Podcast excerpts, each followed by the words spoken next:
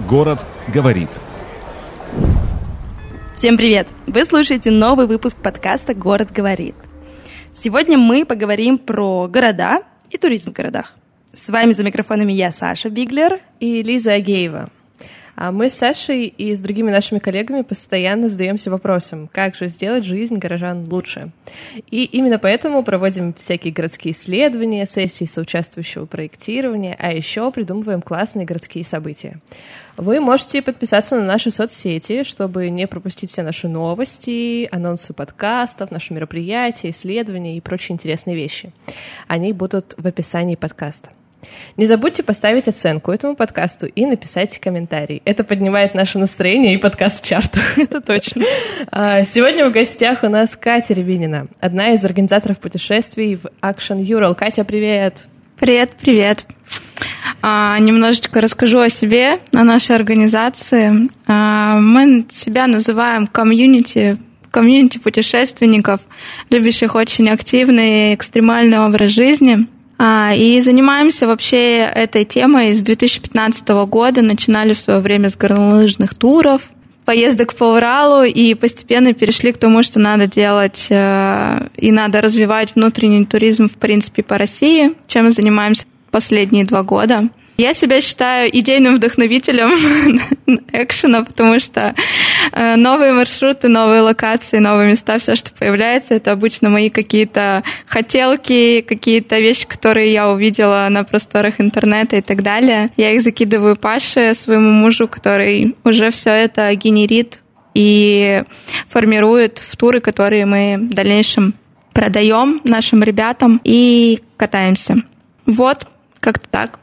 А ты сама на чем катаешься? Сама на борде катаюсь. Там, one love. Сейчас, сейчас аудитория должна разделиться на лыжников и сноубордистов. Да, в, на, в нашей тусовке эта тема вообще постоянно. Приколы, лыжники, сноубордисты, но мы все с друг другом дружим, и даже все эти приколы и подколы, так сказать, они на доброй волне, то есть нету какого-то прям э, разделения, все равно все с друг другом тусуются. Но катаемся мы в разных локациях. Очевидно. Да. А еще сегодня с нами великий уральский путешественник и наш большой друг Миша Лузин. Миша, привет! Привет, привет! Расскажи а... нам что-нибудь про себя, пожалуйста. Удивительно, конечно, знать, что я уже достиг статуса великого уральского путешественника. Не только по Уралу. Ладно, размотаю этот тезис, попробую. Я объездил 30 стран, в основном я их объездил с гитарой на перевес, потому что было время до пандемии, помните, да, было такое, было такое э, когда э, можно было ездить э, между странами, имея всего-навсего паспорт и шенгенскую визу в нем. Сказки рассказываешь какие-то. Да-да-да. В этот прекрасный период истории у меня случился какой-то безумный период, когда я просто путешествовал а, без остановок. У меня было по 70, по 80 концертов в год. Это были в основном концерты в клубах, в барах, в ресторанах, на корпоративах, на кораблях, на квартирниках. На, а какой самый там... необычный? Самая необычная локация для концерта? Слушай, самая необычная локация, вот это вот, э, мне кажется, ничто не может перебить, это когда э, происходит концерт на палубе барка Крузенштерн, который пересекает Атлантику на пути угу. из Гамбурга в Рейкьявик. Угу. Здравствуйте. Куда вы путешествуете? Я в Омск поеду. Сейчас, как, собственно, понятно, э, фокус немножко сместился, и два года назад, два с половиной, мы стали делать туры на Урал. То есть я почувствовал, что Урал настолько велик и прекрасен, что нужно его как можно больше показывать людям э, из окружающего мира, из России, из других стран. И с э, моей подругой Ирой Цукановой из э, агентства Modern Travel, которая базируется в Москве, Ира еще более великая путешественница, в 80 стран ездила. А, мы сделали два тура в Екатеринбург для москвичей преимущественно и петербуржцев. Это были туры на Уральскую индустриальную биеннале. И люди возвращались из Екатеринбурга в свои города в полном восторге, потому что здесь у нас столица современного искусства, столица стрит-арта, столица гастрономии, ну и с музыкой здесь тоже все в полном порядке. Эх, позвали двух разных людей, думали, что они будут спорить, а они оба влюблены в Урал. Кажется, чтобы у нас было понятно, нужно звать Соловьева. На этом наша программа подходит к концу. Спасибо, что послушали про нас. Всего Спасибо, что пригласили. До свидания. Самый короткий выпуск подкаста «Город говорит». Э, в общем, вы уже запустили этот марафон шуток про то, что мы живем в какую-то э, невероятную историческую эпоху э, наблюдаем изменения, которым подвергся весь мир. Э, сначала это была пандемия коронавируса, сейчас кризис, в котором оказалась Россия, но не только Россия, мы за собой весь мир весь тянем. Мир, да. да. вот, и э, сегодня хотим с вами поговорить на тему туризма, потому что это очевидно, одна из первых сфер, которая приняла на себя удар э, всех санкций, всех пакетов санкций, всех которые кризисов. только возможно, да, всех кризисов, всех ограничений, э, которые нас сопровождают уже последние два года. И позвали мы Катю с Мишей именно за этим, потому что они э, на себе почувствовали это впервые всех. Подкаст «Город говорит». А мне вот интересно, можно я первый вопрос Давай. Из головы? Давай. Миша, а ты почувствовал какую-то грусть от того, что ты не можешь путешествовать по странам, и сместился ли твой фокус? Ну, то есть очевидно, что ты любишь путешествовать, и для тебя это важно. Ну, как смотри, ты это, восполняешь это два, это два разных вопроса. Грусть я не почувствовал, угу. потому что можно путешествовать другими способами, а фокус сместился еще до пандемии. Просто так получилось, что примерно 4 года своей жизни я посвятил путешествиям нон-стоп. У меня даже дома не было. А, у меня с собой был а, чемодан размера кабин сайз и акустическая гитара. И вот с этим багажом небольшим я в основном и перемещался. Останавливался у своих друзей в хостелах, в отелях, ну, там, корабли и так далее и тому подобное. А в Екатеринбург я вернулся за 9 месяцев до начала пандемии. Немножко расширю ответ на твой вопрос. На самом деле все границы, я думаю, что Катя со мной согласится, да и вы тоже, они в голове у человека находятся. То есть ты Согласна. Э, либо принимаешь правила, которые тебе диктует окружающий мир, либо ты к этим правилам относишься как ну, новым возможностям. Возможностям, там, рекомендациям. То есть э, думаешь, мне пандемия помешала путешествовать? Вот и интересно. Нет. Ну, очевидно. Потому что э, есть на свете прекрасная страна Турецкая Республика. И несмотря на то, что в моем загранпаспорте впервые за ну, десятилетия нет шенгенской визы, путешествовать это не мешает никоим образом. Но и опять же, да, есть прекрасные путешествия по Уралу, по России. Угу. У нас тоже здесь очень интересные есть места, в которые можно съездить и посмотреть. Как мы поняли, путешествовать э, условия никому не мешают, может быть, даже помогают или открывают новые места. Но давайте все-таки э, вернемся к э, пандемии, к кризису, в котором мы сейчас находимся, и ну, как-то немножко резюмируем, а вот что вообще такого произошло, а, что сферу туризма заставила немножко страдать и плакать или изменить свои паттерны поведения. Какие именно изменения повлияли на это? Но я бы не сказала, что сфера туризма плачет, э, потому что реально мы адаптируемся просто к новым условиям, ищем новые возможности для того, чтобы люди могли путешествовать, и мы в том числе. На самом деле пандемия и текущая ситуация, они очень разные по настроению, очень разные. После них э, были изменения в сфере туризма. И вот начну с пандемии даже, наверное, чуть раньше нее, когда начался, начались скачки курса, и уже люди, у людей началась какая-то в голове психологическая подготовка к тому, что, наверное, стоит присмотреться к России, к путешествиям по России.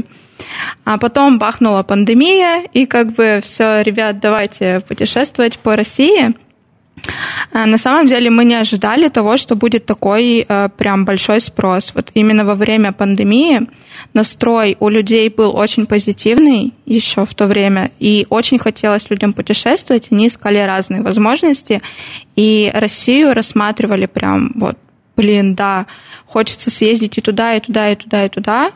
И ну, для, нашего, для нашей организации это был прямо подъем в плане роста туристов, роста направлений. Мы mm-hmm. очень сильно развились. А вы всегда по России делали туры или заграничные тоже? А, у нас э, близ заграничные, так сказать, туры были. Там Казахстан, например, мы ездили. Ну и что-то такое подобное. Очень хотели в Грузию, но как раз пандемия случилась, и мы вот два года ждали, сейчас ее открыли наконец-то, и, видимо, зимой мы туда, наконец, организуем горнолыжный тур. Два года вот ждали, хотели, то есть в Абхазию еще ездим. Ну, то есть как бы пока что по близлежащим и развиваем внутри России. Так была забавная история э, с пандемией связанная. Был промежуток времени, когда все притихли, когда вот в Екатеринбурге и в других городах ввели ограничения, что нельзя там выезжать за пределы города, стоят там, проверяют. А там май, сплавы, у нас там по 30-40 человек ездит, что делать? Ну, думаю, ну ладно, давайте попробуем. В итоге у нас такой ажиотаж был на сплав, настолько люди сильно хотели.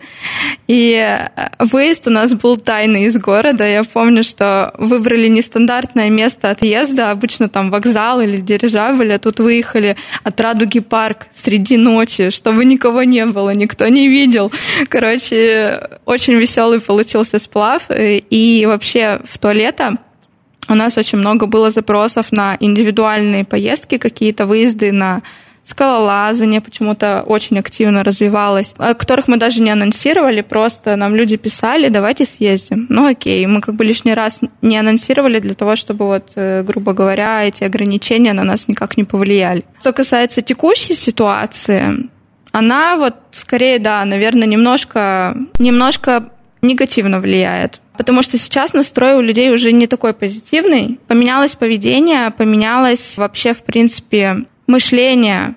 Если раньше, например, туры, да, те же самые бронировали там, не знаю, за несколько месяцев, могли там за полгода бронировать и так далее, то сейчас все стало в моменте. Все решения принимаются в моменте, они касаются не только сферы туризма, а абсолютно любых других сфер. И это, конечно, ну, для нас невыгодная ситуация получается, потому что мы все-таки продумываем тур заранее, э, маршрут, у нас там договоренности с трансферами, с гостиницами, мы рассчитываем определенное количество человек, а, но уже теперь не можем предугадать, какое по факту будет количество человек, потому что очень по-разному себя стали вести люди. Подорожали ли туры сейчас у вас или нет? А, мы стараемся сохранять стоимость. Ну, чуть-чуть, конечно, все равно поднялись, но по-хорошему надо, да, поднимать, потому что выросли цены на тот же там бензин, на обслуживание автомобилей, то есть это трансфер, у гостиниц выросли цены, по идее, как бы все растет в цене.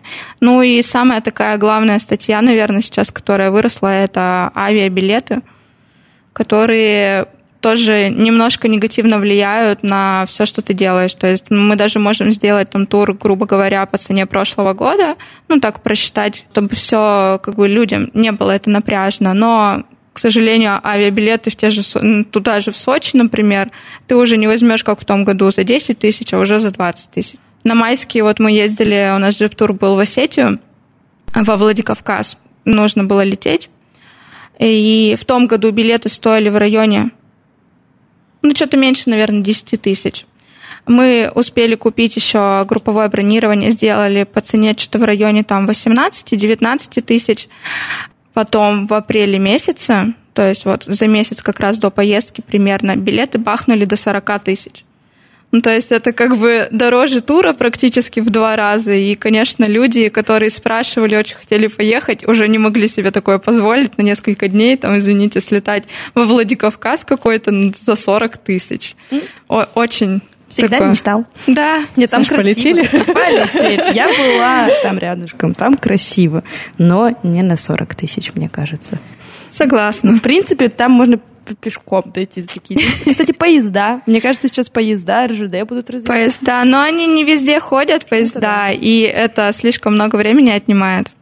Да. Добраться, Месячный тур. Даже- Извините, я даже ухожу в отпуск. Слушайте, ну я вам сейчас разорву шаблон. Э, Например, тур, который мы в прошлом году делали на Уральскую индустриальную биеннале для туриста стоил 56 тысяч рублей без учета авиабилетов в Екатеринбург на два дня. Можно, но надо Можно. знать, кому и куда. Да, Как- вопрос в как бы аудитории. в аудитории. Да, да. Главная ценность это показать того, что он должен столько стоить. Да. Да, а в таком ценообразовании ключевую роль играет э, уникальность э, продукта, который ты делаешь. Но э, в какой-то момент мне показалось, извините, что я из э, Осетии обратно в Екатеринбург вернул, э, но Екатеринбург стал таким очень каким-то модным э, городом на всероссийских просторах. И а, и я понял такую штуку, что делать сюда повседневный туризм не, не так здорово. Но, хотя сюда приезжают индивидуально люди, ну, мне, например, они пишут, там, Михаил, покажите нам город. Ваш славный Но- прекрасный город. Да, но а, сюда можно делать событийный туризм. Я думаю, что подкаст у нас выйдет уже по окончании Уральской ночи музыки. Ну вот два крупных события, которые я бы выделил в качестве таких точек событийного туризма, это Уральская ночь музыки, Уральская индустриальная биеннале. То есть два таких бренда глобальных, а, которые людям из Москвы, из Петербурга, из других городов сюда интересно прилететь, если сделать для них какую-то эксклюзивную программу, то это может стоить дорого. Мы вот как-то без объяснений сразу ушли на внутренний туризм и как-то сразу закрыли глаза на внешний. Ну, может, и А. хорошо. Как бы, что его У нас очень патриотичная программа будет. Да внешний туризм, мне кажется, с ним все понятно. Куда можно летишь, куда нельзя не летишь. Собственно, примерно вот так сейчас работает внешний туризм. Ну, как бы... Ну, а вот эта вот ситуация, она поможет вообще внутреннему или Мне нет? кажется, что да. Потому что вот то, что говорили про пандемию. Ну, непонятно, как будет с этим кризисом, который сейчас происходит. Но, например, в первый раз с пандемией я четко заметила, проследила у Кати, что у людей просто сменился фокус. То есть тебе закрыли ряд каких-то возможностей, но у тебя потребность осталась. И ты сместил свой фокус на внутренние какие-то вещи. Ну, то есть я думаю, что у многих людей стало намного эм, больше мыслей о том, чтобы попутешествовать куда-то на природу Урала, съездить в какой-нибудь новый город. Я вот в Омске не была. Приглашаю Все еще вас. думаю об этом. Приглашаю вас в лучший город. Мне очень хочется в Нижний Новгород съездить. Я поняла, что я живу, сколько, 24 почти года в России, не была ни в Нижнем Новгороде, ни в Не в Омске, Омске, извините. Как ты можешь без этого жить? ни в Воронеже, там, я не знаю, ну, ряд городов, которые прошли мимо меня, просто потому что я такая, я хочу в- в Ге- куда-нибудь в Германию, нет, я хочу там туда, я хочу туда. Я даже в Саш, Сочи не скажи, была. тебя купили? Конечно, конечно, меня купили. Ой, ну Катя мне заплатила, чтобы я патриотично продавала локальный туризм.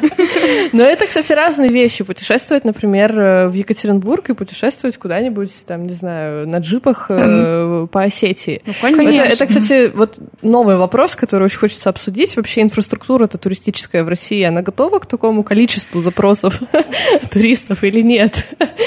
Нет. Нет. На Коротко данный понятно. момент нет. Ну, э, не знаю, я считаю, что там, например, какие-нибудь города-миллионники типа Екатеринбурга, Казани, Тюмени. Нижнего Новгорода, Тюмени, э, может быть, и готовы принять к себе какое-то количество туристов, разместить в гостиницах, э, встретить в аэропорту, на вокзале, там, э, определенное количество там ресторанов, экскурсоводов и так далее, это все как бы есть. Но вот если буквально там за 20 минут до Екатеринбурга выезжаешь там или там Казани и так далее, оказываешься в каком-нибудь Палкино, Недавно там были. ну как бы, ну очень все как-то сложно. В том году рассказываю свой опыт. Мы, значит, э, с моей семьей решили полезть на гору Жураткуль. Михаил, ты, по-моему, там тоже был в том году. Значит, мы залезли на гору Жураткуль. Катя, ты была? Да, была. Конечно. А, залезли, отлично, сто потов сошло, стоим на этой э, высоте, смотрим на озера внизу, на леса, все прекрасно.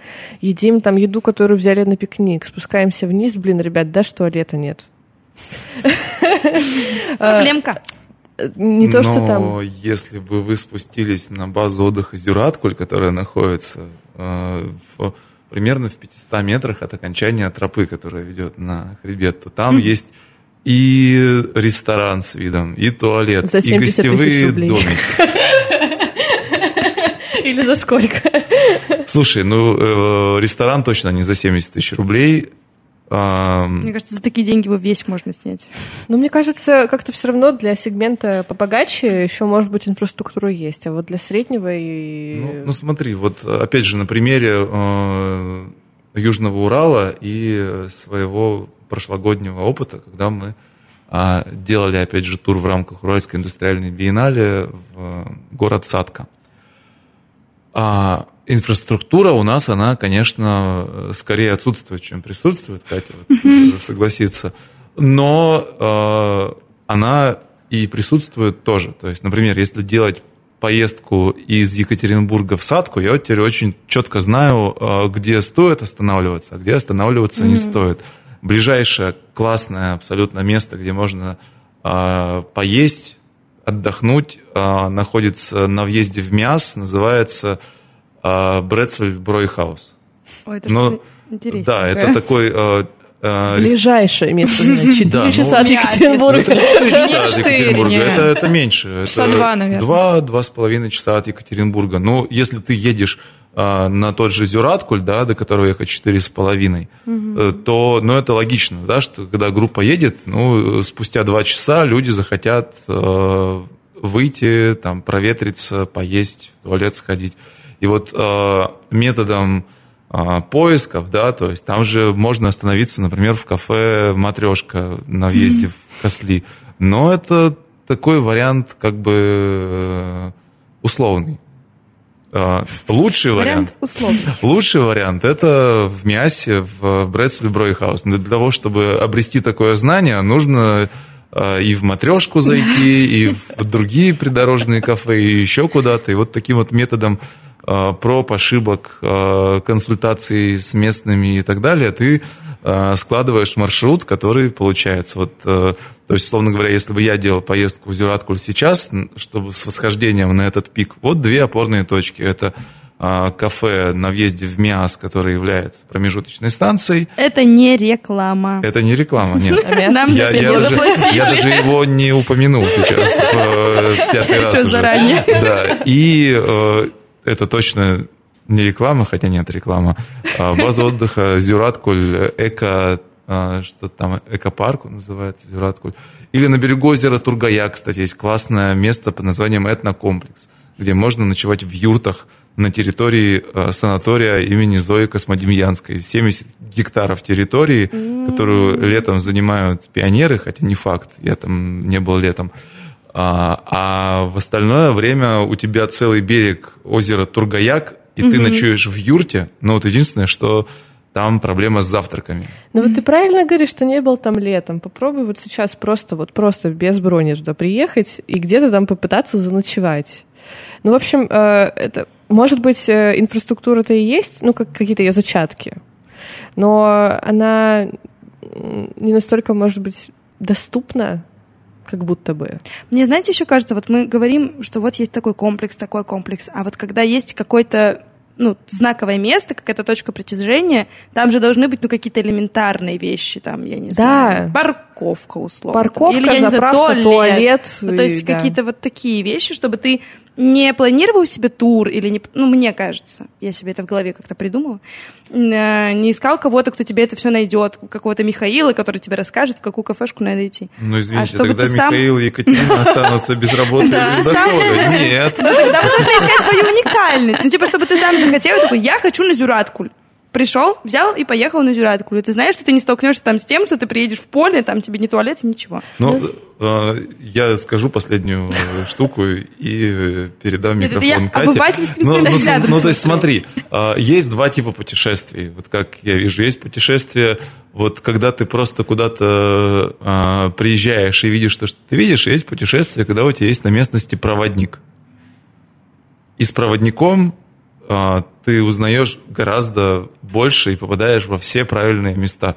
Ну, то есть, словно говоря, вот приехала бы ты, а, представим гипотетическую ситуацию, в Екатеринбург вот просто, ты бы сразу там Я начиталась, бы начиталась бы путеводитель, и тебе сказали, улица Вайнера, пешеходная улица Екатеринбурга. Храм, храм на крови. Вот, и у тебя о Екатеринбурге представление будет, ну, ну, как бы не очень. Вот, а если у тебя есть здесь проводник, он тебе скажет, так, на Вайнера как бы ни в коем случае. За три километра обходим. Да, да, обходим за три километра. Идем по Кукрякова. Да. И в ресторан Гегета никогда вот не зайдешь, например, не зная проводника. Да, да, сто процентов. Пройдешь В мимо, лучшем не заметишь. случае вилка-ложка на улице Вайнера. И какое у тебя будет впечатление о Екатеринбурге? Ну, вот как бы такое. Я соглашусь с Мишей, что да, есть два типа путешественников, но на самом деле мы вот на данный момент мало делаем поездок по Уралу, потому что те люди, которые уже с нами ездили, или те, кто ну, активно, например, путешествует по Уралу, у них есть возможность самим уже куда-то поехать. И действительно, инфраструктура во многих местах сейчас развивается, и есть эта возможность. Ты можешь сесть на машину, взять там парочку друзей и поехать. Если тебе комфортно именно в таком режиме, что тебе не нужна группа, не нужны посторонние там люди, у тебя ограничено время, или ты хочешь какого-то уединения, пожалуйста. А, В этом случае ты можешь поехать. Но если у тебя есть немножко другой запрос, да, именно получить какую-то атмосферу, аутентичность, узнать что-то уникальное, какие-то вот такие вот а, походные фишки, проникнуться этой романтикой вообще в принципе, то да, ты тут, конечно, обращаешься уже к каким-нибудь ребятам типа нас и э, как бы едешь с нами. И вот в плане как раз инфраструктуры, на самом деле она прям, ну, развивается, да, но она не успевает э, за тем потоком людей, который на это все приходит. За количеством кризисов. Количеством кризисов в том числе. А, На самом деле, вот я даже по своему опыту скажу, раньше те же, грубо говоря, элементарные вещи, да, типа там умывальник, туалет или еще что-нибудь, а, были либо на улице, либо платные, очень много в каких местах были платные. Еще и очень вонючие. Да. И ты как бы заходишь и такой, что, за что вообще ты типа должен здесь заплатить? А сейчас я очень сильно радуюсь, потому что большинство становится доступных и бесплатных таких мест для инфраструктуры. И отстраивают тот же вот, да, Зюраткуль, там Таганай, пожалуйста, у тебя свободно есть там вся инфраструктура, что захотел, то и сделал. И не скажу, что она дорогая, то есть э, на Урале а, общедоступные места, они все, ну, для, для любого контингента людей с любым там доходом, грубо говоря, а, там нету каких-то завышенных ценников, они все очень адекватные на данный момент. Но что касается, например, развития там глэмпинга и такого вот туризма, то это уже, да, больше для искушенных таких любителей созерцать природу в красивом местечке, сделать инстаграмные фоточки, за это, пожалуйста, заплати побольше. Это тут как бы есть такое вот ра- развитие такого сегмента а, инфраструктуры, оно уже идет гораздо, ну, более по, по ценнику выше. Сейчас стало очень модно мне ездить, серфить на Камчатку. Это моя отдельная Не только серфить. мечта. Были у вас мысли, кстати, сделать такой кемп? И у меня Камчатка это вообще мечта. Я уже год о ней, два года мечтаю. Мы хотим сделать как минимум зимний туда тур на хелиски, катание по вулканам, на снегоходах. Все, короче, вот это. Потому что сама катаюсь, очень хочется. И летний, конечно, хочется комбо, тур такой, и с трекингом куда-нибудь в горы, и с серфингом на Тихом океане, катанием там на этом катере и так далее. Очень хотим. В планах есть. Я думаю, что, скорее всего, уже зимой будет такой тур. Э, Если к зиме не успеем, то летом 100% появится это направление, потому что оно в голове сидит, в разработках есть. Да, и спрос на Камчатку в этом году, конечно, вообще бомбический. Прям вообще, я не знаю, я наблюдаю просто за другими ребятами, кто тоже уже организовывает туда туры, и просто люди ле- летят. У меня вот знакомая сейчас тоже говорит, в июле лечу, зимой еще забронировала. Ну, то есть, как бы направление, потому что очень а, далекое, кажется. Вот как куда-то за границу улететь. Примерно то же самое Камчатка. Ощущение, наверное, что там все совсем другое. Все совсем по-другому, и, скорее всего, поэтому людей туда прям манит. Кстати, Михаил, вы интересно. бывали на Камчатке? Нет, не бывал. А хотите? Я бывал во Владивостоке. Как вам город? Очень крутой. Очень крутой. Какая-то у тебя очень цензурированная версия поездки на Владивосток получилась. А что, возможно, нецензурные э, впечатления озвучивать в эфире? У нас можно все, что угодно. Конечно, я, я прошу историю. Пам-пам-пам. Склейка. Если вам интересно послушать историю Михаила до конца, то переходите по ссылочке в наш телеграм-канал. Там мы опубликуем эту запись. Вы сможете целиком ее послушать и посмеяться от души. Все, склейка. Вы слушаете подкаст «Город говорит». Давайте в завершении нашего выпуска немножко помечтаем о том, куда бы мы хотели отправиться. Ну, давайте в России, а потом подумаем еще о мире. Александра, начинай. Я? Да. Ну, я, я поняла, в Омск ты хочешь. В Омск я очень. У меня на самом деле есть четкий план на мир. администрация Омска должна платить нам, потому что в каждом нашем выпуске есть что-то про Омск. Про Омск. Да, про омские бары, омские машины, омское метро, омское... Что у нас еще было? Все что угодно. У меня на самом деле есть четко сформированные планы на мир. Я очень хочу в Грузию, и я надеюсь, что я скоро воплощу это желание. Очень скоро. И очень хочу в Португалию. Вот не знаю почему, но есть у меня две вот такие, два незакрытых гештальта. Про Россию я бы очень хотела съездить в Нижний Новгород. Это вот то, что маячит и всплывает в моей голове. Камчатка. На Алтай безумно хочу. На Алтае не была, и я бы съездила, и именно каким-то походом с палатками по какой-нибудь тропе, да, да, да. Я смотрела их расписание, у них даже есть уже в планах. Очень хочу на Алтай. Но на самом деле на Алтай по-другому ничего и не увидишь. Ну, Там да. все настолько недоступно в плане автомобиля, то есть практически везде стоит идти, либо ехать на лошадях, либо забрасываться на каком-нибудь УАЗике по два часа по просто адской дороге. Вся красота где-то там, в горах. Давайте мы со стороны неопытных путешественников, ну, в кавычках, э, Саши, начнем этот марафон. А я расскажу вам о своих мечтах. А, конечно же, я очень мечтаю посетить э, Нижний Новгород. Александр, вместе с тобой. Я надеюсь, что это когда-нибудь случится, да. А про внешний мир, так скажем, да, злой, холодный и который постоянно почему-то нам угрожает, непонятно почему.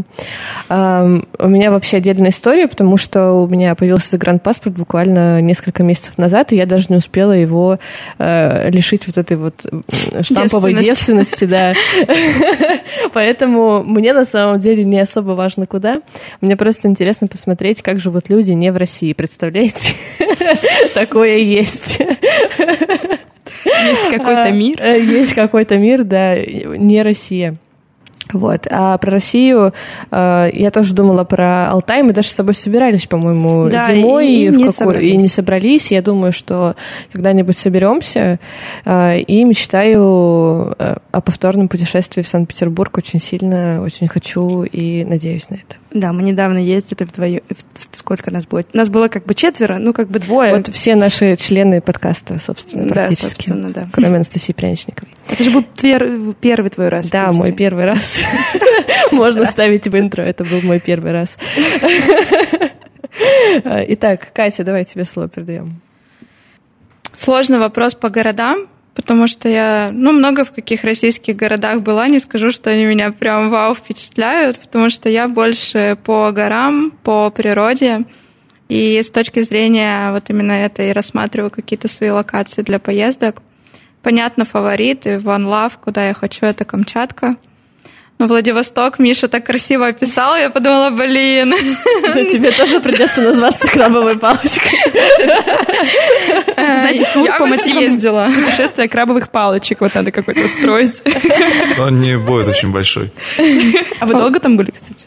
Четыре дня. Это приличный срок. Вот. А еще, наверное, Калининград. Там вот я еще не была. Вот э, туда бы я съездила потому что там немножко по-другому вся и архитектура выглядит, и как бы он такой специфический город относительно России.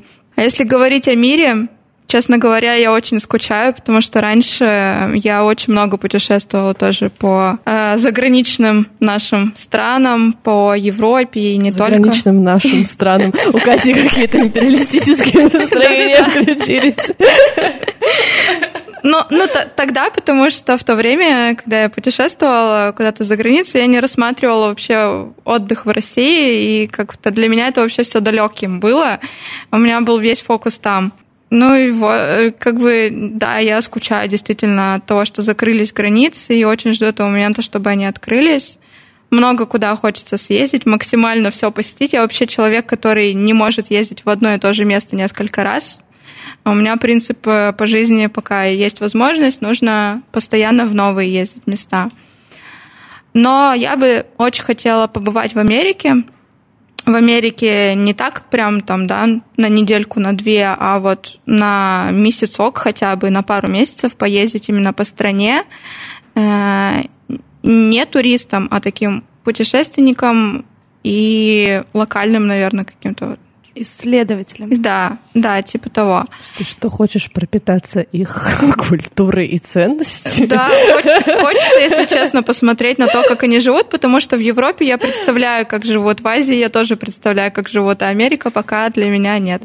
Ну и тоже, наверное, ближе к Америке это Перу. Перу очень хочется, не знаю, с детства, наверное, еще как-то вот есть такое Мачу-Пикчу увидеть. Ну и там вообще, в принципе, очень много локаций которые хочется посетить. Катя, спасибо. И мы завершаем наш подкаст э, мечтами э, Миши. Миш, давай помечтай вслух, пожалуйста. Ох. Ох. Я хочу, если говорить о России, наверное, тоже в каких-то таких классных природных местах побывать. А, на Алтае я был, но очень давно я хочу еще. Дагестан, mm, который был очень в прошлом там. году очень модным, хочу на Байкал. Угу. Угу. А, так, так уж и быть на Камчатку. Давайте соберем тур и поедем все вместе, пожалуйста. Да, а по миру я не был из европейских стран в Португалии и в Италии, и вот я бы туда э, съездил позакрывать гештальты. Угу. Очень хочу в Латинскую Америку, вот прям целиком.